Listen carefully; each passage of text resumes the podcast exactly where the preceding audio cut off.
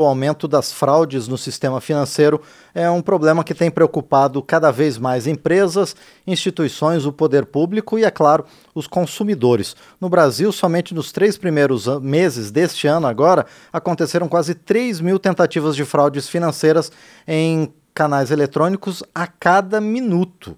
Nesse período, 1,73% das transações digitais realizadas no sistema financeiro do país teve intenção criminosa. Esse cenário alarmante é resultado de uma pesquisa feita por uma empresa de segurança digital é, a partir de dados do Banco Central. E a Comissão de Defesa do Consumidor, aqui da Câmara dos Deputados, vai trazer o tema para o debate hoje, a pedido da deputada Gisela Simona, do União de são Paulo, com quem vamos conversar agora. Bom dia, deputada. Como é que está a senhora? Tudo bem? Dia, tudo bem. Pois é, deputada, é, é necessário alertar a população sobre os riscos das fraudes financeiras que têm sido cada vez mais recorrentes? Com certeza. Vejam que hoje nós temos dados aí do Instituto é, Serasa de que a cada sete segundos um brasileiro aí ele tem uma tentativa de fraude seja recebe, recebendo links falsos, seja muitas vezes com alguém invadindo o seu aplicativo de conta bancária, né, boletos fraudados para pagamento, clonagem de cartão de crédito, né? Então todos nós aí, se nós formos parar um pouquinho para pensar, a gente vai avaliar e já passamos por um tipo de situação como essa. Né? Então, realizar uma audiência pública realmente é dar luz a um problema que está acontecendo com muita frequência na nossa sociedade e que precisa de soluções. Perfeito, deputada. Pois é, e o brasileiro, ele está preparado para isso, deputada? É, ele sabe quais são os principais problemas e ele sabe como se precaver contra isso, deputada Gisela Simona? Então, esse é um dos pontos aí que nós entendemos, é, esse eixo da informação, né, da educação para o consumo, é um dos eixos que a gente deve debater nessa audiência, porque vejam que há muita vulnerabilidade, né? E eu digo que no mundo da internet nós estamos hiper vulneráveis, porque vejam que é, a, as próprias instituições financeiras, a, o, o Banco Central do Brasil, alega que boa parte dos golpes e das fraudes que acontecem é por conta da chamada engenharia social. Ou seja, há uma espécie de uma pescaria aí na internet, Sim. usando da boa fé, usando da falta de conhecimento do consumidor para que ele caia em determinados golpes. Mas aí é que tá. Nós temos aí o fornecedor, que são as instituições financeiras, elas, é, né, elas devem ter esse dever da informação. Então, não só vender um produto, vender um determinado serviço, mas informar como ele funciona, né? Eles são, as instituições financeiras têm seu poder é, como os golpes acontecem, então elas têm esse dever de estar orientando o consumidor para não cair em golpes como esses, né? E não simplesmente aí, no momento que o consumidor passa por essa situação, alegar que falta que faltou atenção, né, que faltou cuidado, é. e o consumidor sempre ser o único responsável é, por toda essa falha aí no sistema. Pois é, deputada Gisela Simona, além dessa informação que é devida pelas instituições financeiras para o consumidor, também é necessário que elas aprimorem os seus sistemas de segurança? É muito, muito preciso. Por quê? É, vejam que o risco do negócio, é, pelo Código de Defesa do Consumidor, ele tem que ser suportado pelo fornecedor. Então, vejam que, nesse sentido, é, há a necessidade desse aperfeiçoamento e de regras mais rígidas. Em que contexto? É muito fácil hoje você abrir aí, até pela internet, uma conta é, em seu nome, né? Onde terceiros têm utilizado para também fazê-lo. Então, esses cuidados na hora de abrir conta, na hora de fazer uma contratação para saber se realmente é o consumidor que está contratando, isso deve contar tanto com investimento tecnológico como também o dever de cuidado das empresas. E vejam que na Câmara dos Deputados hoje já tramita alguns projetos de lei exatamente tentando imputar a responsabilidade aos fornecedores por conta é, é, dessas falhas que existem tanto uhum. no procedimento de abertura de conta de transação como também é nos é, meios aí é, que são disponibilizados como aplicativos ao consumidor para fazer essas transações. E, deputada Gisela Simone, a senhora citou por exemplo, entre os principais problemas enfrentados pelos consumidores, a captura de aplicativos da conta, os boletos falsos que são enviados para os consumidores e também o uso, né, o phishing, que chamam né, do, do cartão de crédito. São essas as fraudes mais comuns? Tem outras também, deputada? Tem outras fraudes também, né? Nós temos aí é, algo que está Hoje eu falo porque eu sou oriunda aí da, do PROCON, né, do órgão de defesa do consumidor,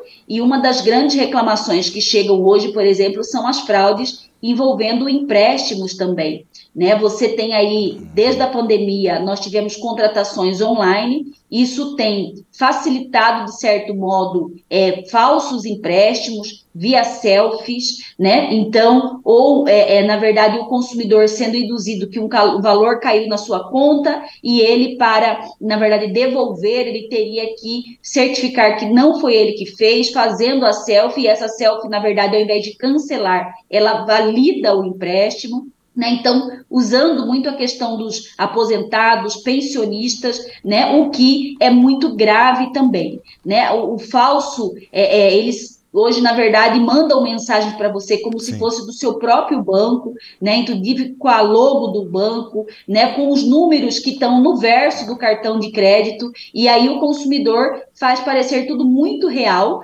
né? Na é, falsa é. central dos bancos, e o consumidor acaba, de boa fé, né? Caindo nesses golpes, né? Então fica a nossa dica também aqui para o consumidor que compartilhar senha, que compartilhar dados é algo que realmente nós precisamos precisamos redobrar a atenção. Né? Ao fazer um pagamento, você digitou o código de barras, é, confira o beneficiário se é realmente quem você quer pagar ou não, né? Porque tudo isso aí são situações que estão acontecendo no dia a dia e que tem feito que o consumidor fique no prejuízo. Sim. E, e deputada Gisela Simona, além dessas precauções, é possível que o consumidor, a partir da necessidade que a senhora também comentou sobre o aprimoramento da comunicação das instituições financeiras com seus clientes, é possível ao consumidor também tomar outras medidas preventivas? Sim, na verdade, primeiro é isso, né? Essa Sim. cautela redobrada, né? O que eu digo para o consumidor hoje que é, é, passa por uma situação como essa, né? Você verificou que foi vítima de um golpe, é importante você fazer o registro imediato à sua instituição financeira. Hoje elas são obrigadas a te dar o número do protocolo dessa reclamação que você fez, né? Terminado esse registro da reclamação, importante fazer um boletim de ocorrência, ainda que virtual. E hoje é um site no âmbito federal disponibilizado pe pelo governo federal, que é o site www consumidor.gov.br, um site que funciona sete dias da semana, 24 horas por dia, que você pode registrar a sua reclamação. Isso cai na caixa aí do Procon do seu estado quando você coloca o CEP, né? E aí então é aguardar uma resposta da instituição financeira e não sendo satisfatória ir ao judiciário. Esse passo a passo é importante, né? E é, é, importante também que a gente aí não se deixe seduzir, né? Por exemplo, hoje nas redes sociais, você, é, é, por conta da inteligência artificial, né? Se você gosta muito de roupa nova, sempre vai aparecer roupas novas. Se é. você gosta de tecnologia, de veículos novos, vão aparecer para você, né? Se você gosta de viagem, vão aparecer para vocês. Mas se interessou, né? Não clica ali na rede social. Veja qual é a empresa, vai lá no seu computador e digite o site dessa empresa, porque você estará num ambiente mais seguro, né? Evitando aí um espaço clonado, né? Já existe hoje também projeto de lei aqui na Câmara é, para responsabilizar subsidiariamente né, os sites que, na verdade, é, acabam colocando aí, deixando, facilitando a vida dos estelionatários, né? Porque muitas vezes você está numa rede social por plena confiança nela, você achando que está conversando do outro lado com uma empresa séria, né, que tem uma marca respeitada, mas você está num site clonado, né? Então, isso também tem que ter responsabilidade aí, é, subsidiária dos sites de maneira geral, para que a gente vá fechando o cerco é, contra os estelionatários de forma geral. Sim, e deputada Gisela Simone, a senhora também comentou numa resposta anterior que há um, um, um um aumento também no número de golpes na questão do empréstimo consignado e outros golpes contra os aposentados e pensionistas do INSS. Esse segmento da sociedade é o que está mais vulnerável a esse tipo de fraude, deputada? Na verdade, nós temos algumas pesquisas, tanto pelo Banco Central e a Febraban, né, pessoas aí entre 33 né, e 54 anos, que é a vida econômica mais ativa, são os, o alvo maior dos estelionatários. Mas os golpes mais graves, eu digo assim, aqueles que ficam é muito evidentes aí é, o uso dessa falta de conhecimento tecnológico são é, as que atingem os aposentados e pensionistas, os idosos de maneira geral. Né? Nós temos aí, é, inclusive, essa questão do empréstimo consignado. Nós já temos em vários estados no país e já existe uma normativa do INSS proibindo a contratação de empréstimo por telefone, né? Porque nós tínhamos muito isso, é, que o simples telefonema seria válido para fazer uma contratação. Hoje isso está proibido no Brasil, Sim. né? E nós temos aí sendo que ser presencial. Então é uma das formas que a gente tem de cancelar quando o consumidor fala que não o fez, né? E uma outra situação que é isso que eu disse, né? Eles mandam uma mensagem é, para o idoso muitas vezes dizendo que é do INSS, é. que é da instituição financeira que ele fez, dizendo que é, caiu um empréstimo na conta dele, um dinheiro, né? E se ele não fez, ele teria que devolver. E aí o idoso, né, de boa fé, fala: não, realmente eu não fiz, eu vou devolver, porque não é meu esse dinheiro. Só que quando ele devolve, essa devolução é para uma pessoa física, não é uhum. para o banco. E aí esse idoso, ele acaba perdendo aquele dinheiro, porque o empréstimo fica vinculado à sua conta,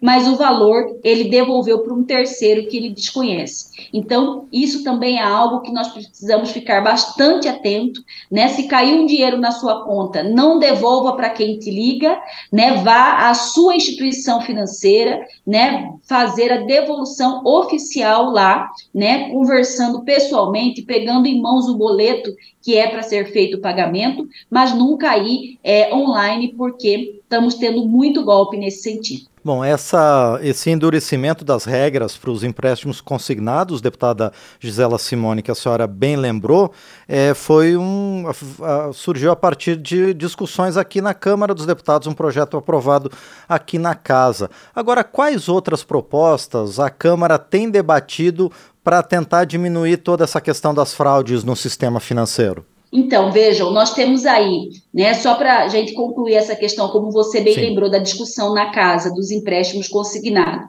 Uma é de que, comprovado que não houve o autorizo é, do, do, do consumidor para fazer o empréstimo consignado, ele poderia ficar na conta como uma espécie de amostra grátis. Né? Vejam no Código de Defesa do Consumidor, ele já diz que quando uma pessoa recebe algo que ela não solicitou, ela fica com aquilo como se fosse uma amostra grátis. Então, trazer isso para o mercado de crédito também é algo que é importante, porque isso faria com que as empresas redobrassem as regras aí e não facilitaria tanto a concessão de empréstimos sem autorização do legítimo é, consumidor aí da conta, né?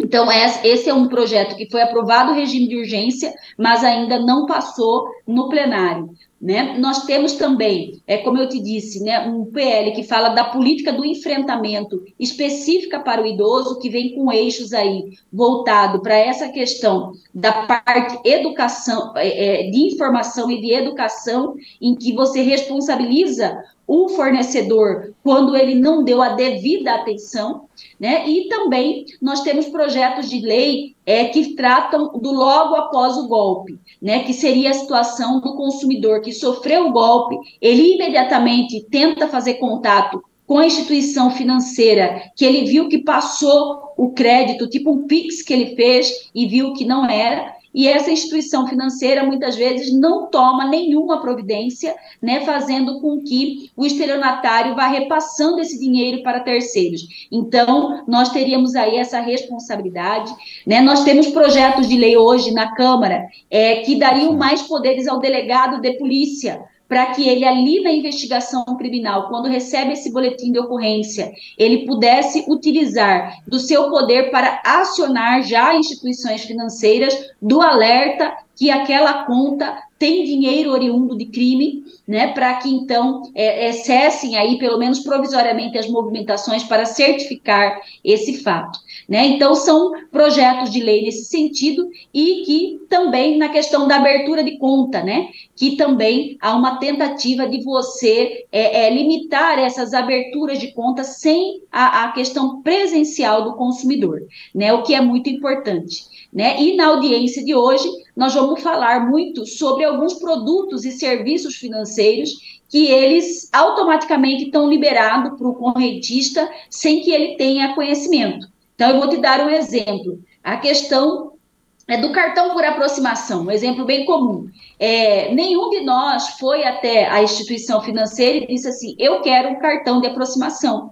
Quando saiu a novidade do produto, o seu cartão automaticamente já estava fazendo por aproximação. Sim. Então, o consumidor, muitas vezes, a ele tem-se, é, numa, numa fala ou num discurso de facilitar o seu dia a dia, já te concedem serviços e produtos que você muitas vezes não quer, não tem o interesse. Né? Então, você aí, alguns consumidores até sendo lesados com a questão da aproximação sem ter liberado. Então, isso é algo que eu acredito que nós precisamos ouvir também a opinião dos especialistas, Sim. mas é, é, são quase que vendas e produtos casados que o consumidor, é, numa nova tecnologia, a ele já é dado sem que ele tenha interesse. Né? Você hoje abre uma conta bancária, se você não falar não, automaticamente você já sai dali com um cartão de crédito com limite de cheque especial, né, produtos aí que podem é, é, ser logo em seguida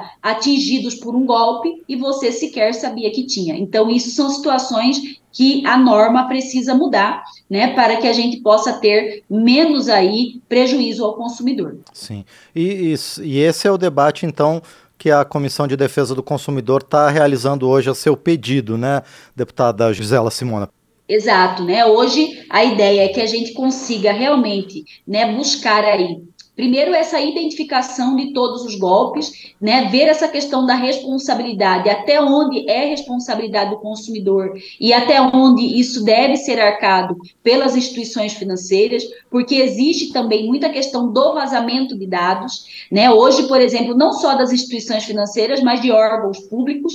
Né? Nós falamos aqui dos empréstimos e algo que acontece de uma forma muito comum, infelizmente, é que o idoso dá entrada na aposentadoria antes mesmo dele receber do INSS é. a informação que ele está aposentado, que seu processo foi deferido, ele já tem uma instituição financeira ligando para ele oferecendo empréstimo. Então, é algo que tem vazamento de dados, né? Você recebe muitas vezes um boleto é, do seu financiamento do carro com todos os seus dados, com o número da parcela que está a vencer, né? Com o valor correto e, é, na verdade, você tem aí um boleto fraudado. Então, quer dizer, é de onde saíram esses dados? Né? Então, essa situação precisa ser responsabilizada. Né? De novo, não dá para o consumidor ficar pagando sozinho essa conta, e essa audiência a gente vai tratar muito disso. Né? Nós teremos a presença do Banco Central do Brasil, da Federação Brasileira de Bancos, da representação de PROCON de todo o país, Defensoria Pública, Ministério Público, né, da parte policial, todos aí que no dia a dia atendem esse consumidor que chega aí vítima de um golpe e que precisa de uma solução. Sim.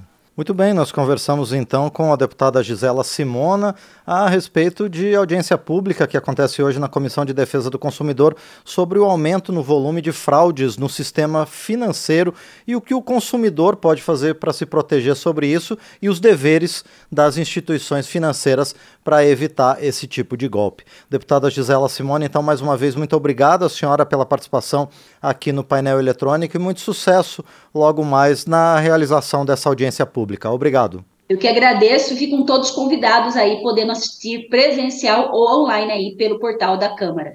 Com toda certeza. E os órgãos de comunicação da Casa vão acompanhar também essa audiência pública na Comissão de Defesa do Consumidor. Por enquanto, então, agradeço mais uma vez a deputada Gisela Simona, do União de Mato Grosso, que esteve conosco aqui no painel eletrônico.